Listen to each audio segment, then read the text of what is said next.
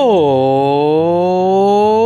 ¿qué tal? Sean todos ustedes bienvenidos a una edición más del Top 10 México. Esta pequeña sección aquí en el canal donde semana tras semana repasamos cuáles fueron las 10 películas que estuvieron en el Top 10 de la taquilla nacional, de las carteleras mexicanas. Estas fueron las 10 películas más populares.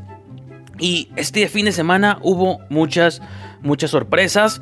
Como se habrán dado cuenta los que siguen este show desde el principio, rara vez entro en los aspectos financieros de las películas porque una, no soy un economista y dos, no soy un economista y usualmente me gusta solo enfocarme en la popularidad de las películas, no necesariamente en su ingreso económico o financiero, pero en esta ocasión, cuando entremos a desmenuzar la tabla, voy a hacer unas cuantas menciones que creo son importantes de resaltar, pero en fin, ya llegaremos a todo eso, como siempre, me gusta comenzar esta sección haciendo un pequeño flashback, viajando al pasado, montando la máquina del tiempo y regresar al 25 de marzo, pero del 2011 qué películas estrenaban una fecha como esta, pero hace 10 años hubo bastantes, así que amárrense los cinturones y empecemos este viaje al pasado.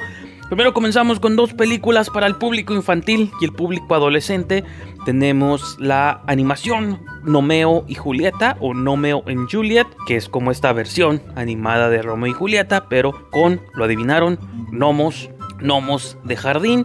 Por otro lado tenemos Nunca digas nunca y no la película de James Bond, sino este concierto documental. Nunca lo vi, no voy a mentir, nunca lo vi, pero Justin Bieber hace 10 años, antes de que se le botara el chango, pues tenemos ahí su película Never Say Never. Ahora vamos a pasar a las tarifas un poco más adultas. Tenemos la película de Woody Allen Whatever Works, protagonizada por Larry David y Evan Rachel Wood, o al menos son los que salen en el póster, aunque no son los que salen primero acreditados en el título, pero bueno, nunca la he visto, es de mis pequeños blind spots en la filmografía de Woody Allen. Y por otro lado tenemos Fair Game también de Doug Lyman con Naomi Watts y Sean Penn. Pero, pero, ¿qué les parece si mejor hablamos de la película?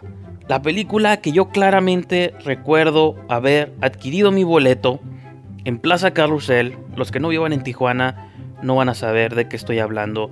Pero recuerdo haber ido a Plaza Carrusel, adquirido mi boleto en taquilla y sentarme en medio de la sala para ver la obra maestra de un director que 10 años después sigue dando de qué hablar.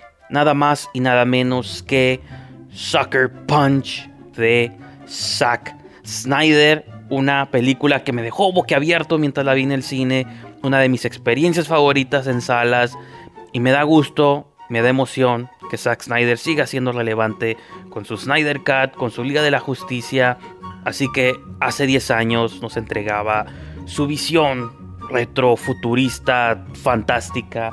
Una película menospreciada por muchos, pero adorada por los que sabemos de cine. Y ahí tenemos el último estreno de aquel fin de semana. Pero bueno, ahora sí, vamos a pasar a la tabla, a lo que todos están esperando. Estas fueron las películas que se estrenaron este fin de semana, o más bien que estuvieron dando vueltas en el top 10 de taquilla. En número 10, Wonder Woman desaparece por completo para ser reemplazada por Monster Hunter, que desciende dos peldaños del 8 al número 10.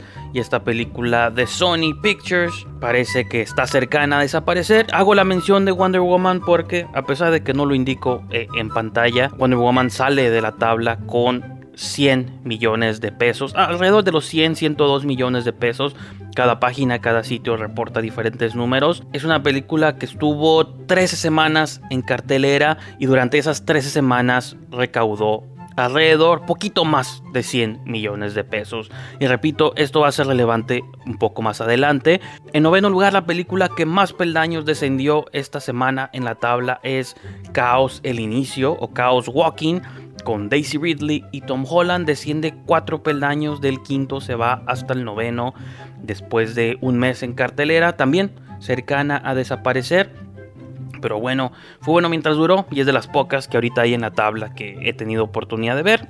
En mi opinión bastante recomendable, pero supongo que su tiempo de vida en la tabla está por extinguirse. En octavo lugar tenemos una película que también va a ser relevante a la conversación de este momento porque The Croods 2 una nueva era, a pesar de que asciende del noveno al octavo lugar, sube un peldaño en la tabla, subió poquito ligeramente en las preferencias del público. Es una película que tiene 16 semanas. Si se acuerdan durante los episodios pasados, la película que había durado más semanas en cartelera había sido Greenland o El Día del Fin del Mundo, que estuvo 17 semanas en cartelera. 17 es, no sé si sea un récord o no, no he hecho esa investigación, pero 17 semanas en el top 10 es bastante bueno, Cruz no está muy lejana a alcanzarla, pero lo interesante es que Greenland durante esas 17 semanas hizo 74.9 millones de pesos. 74.9. Ni siquiera llegó, estuvo a 30 de alcanzar el récord de Wonder Woman.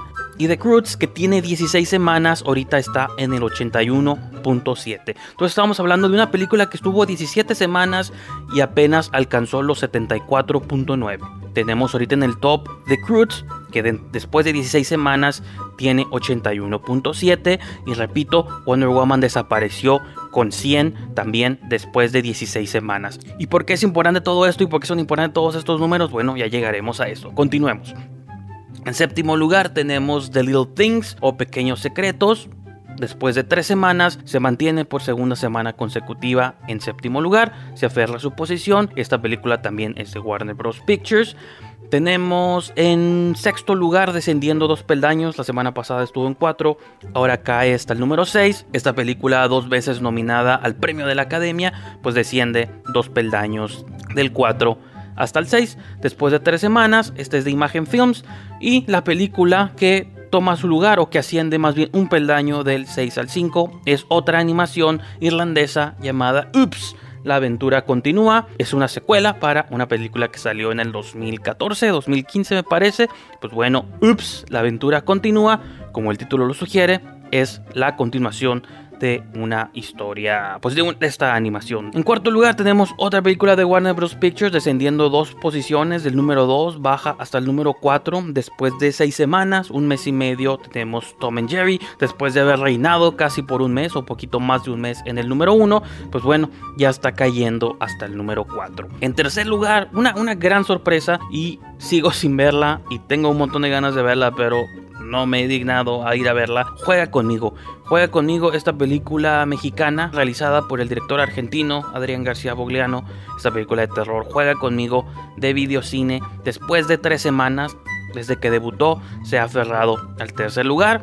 Eso me parece algo positivo y significa que México está sediento de películas de terror y están apoyando pues el producto local, ¿no? Porque si han dado cuenta también durante la historia de este programa o la breve historia de este show, películas de terror han entrado y salido, pero esta es la primera mexicana que se estrena en ese periodo de tiempo. Y en segundo lugar, descendiendo un peldaño, la semana pasada fue la número uno, ahora desciende al 2, una posición de Marchman o El Protector, protagonizada por Liam Neeson. Esta película es de y repito, en su segunda semana cae un peldaño del 1 al 2.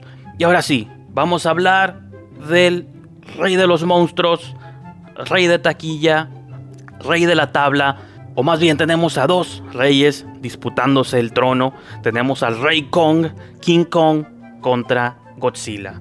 Godzilla vs. King Kong. Esta película de Adam Wingard, la tercera parte en esta nueva saga de Legendary, su versión o su adaptación ¿no? del monstruo japonés Godzilla. Pues tenemos Godzilla vs. Kong en primer lugar, como era de esperarse, esta es de Warner Brothers Pictures y repito, es el gran estreno y es la gran película que debota en número uno. Ahora, ¿por qué estuve mencionando todos estos números a lo largo de la tabla? Es porque es una película en un fin de semana recaudó 133.1 millones de pesos.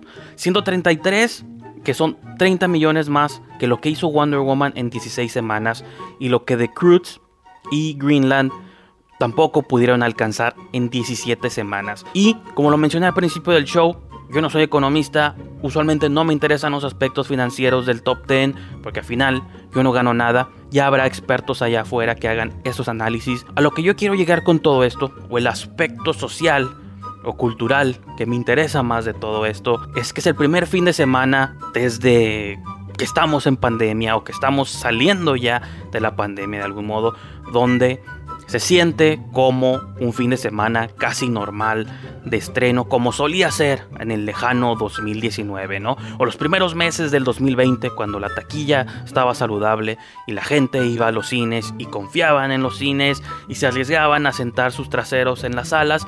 Pues bueno, esta película, repito, en tan solo un fin de semana logró hacer lo que muchas películas no lograron recaudar durante muchos meses.